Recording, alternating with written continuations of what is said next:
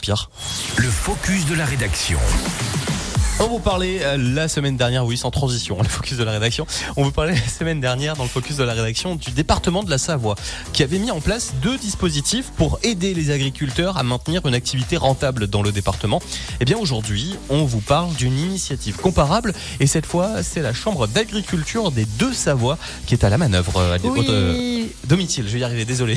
Pas de problème. Depuis plusieurs années, hein, la Chambre d'agriculture Savoie-Mont-Blanc organise donc des rendez-vous de l'installation destinés à ceux qui voudraient donc poser leurs valises et leurs bottes de foin dans les deux départements. Alors que cela soit pour le maraîchage, l'élevage ou encore l'arboriculture. La dernière édition de ces rendez-vous a donc été organisée le mois dernier à Saint-Badolphe, près de Chambéry. Ça a attiré donc plus d'une centaine hein, de porteurs de projets.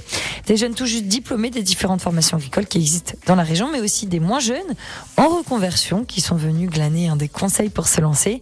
Alors pour les aiguiller, 120 conseillers de la Chambre d'agriculture étaient donc présents avec des conférences, des tables rondes et même des crash-têtes organisées. Mais euh, pourquoi organiser de telles rencontres? Quel est l'enjeu? Eh bien, rien de moins que le maintien d'une agriculture savoyarde, maillon indispensable à la souveraineté alimentaire de la région, mais aussi de toute la France. Le nombre d'agriculteurs qui partent à la retraite augmente tous les ans. Seulement 70% d'entre eux sont remplacés par des repreneurs. Pourtant, le métier, il attire toujours autant.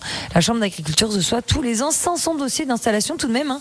Les lycées agricoles font le plein, mais donc la difficulté, elle repose dans le fait d'avoir accès au foncier et ça en décourage plus d'un, malheureusement. Alors on estime que tous les ans, dans les deux Savoies, 500 hectares de terres agricoles disparaissent. Ah. Merci beaucoup en tout cas Domitil de nous en avoir parlé, d'avoir fait de la lumière sur ça. Vous retrouvez bien sûr ce focus de la rédaction sur radiomontblanc.fr sur notre application en podcast.